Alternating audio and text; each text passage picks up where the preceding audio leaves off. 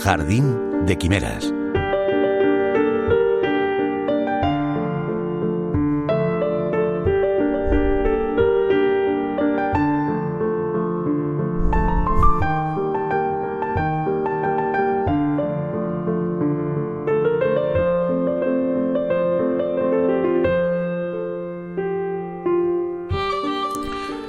Callarse debería ser lo más fácil del mundo.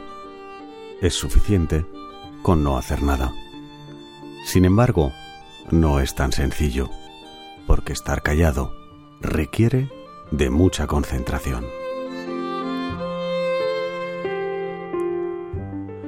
Aprender a callar es una tarea pendiente de mucha gente, y de eso sabe bastante el periodista Dan Lyons, que ha escrito el ensayo Cállate, el poder de mantener la boca cerrada, para demostrar que aprender a callar nos hará más inteligentes, más creativos y hasta más longevos.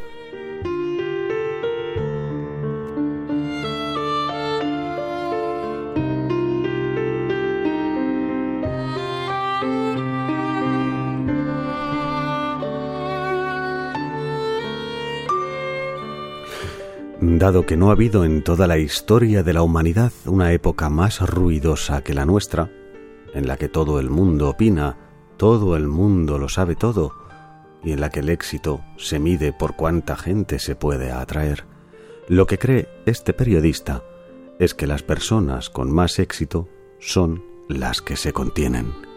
Según Lyons, desde que se consolidó Internet hablamos más ¿Cuántas aplicaciones tenemos en el móvil para comunicarnos?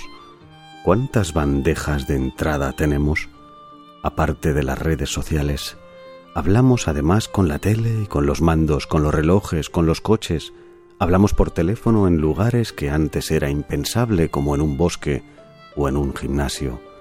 Y sacamos el móvil en los conciertos y en los trenes. Y el mundo, en verdad, no necesita saber lo que sentimos por todo en todo momento.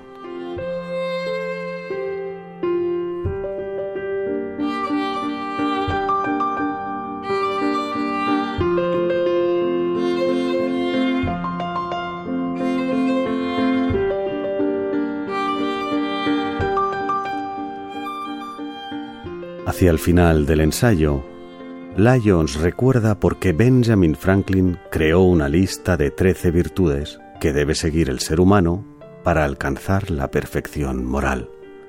La segunda era esta. Habla solo cuando puedas beneficiar a otros o a ti mismo. Evita conversaciones triviales.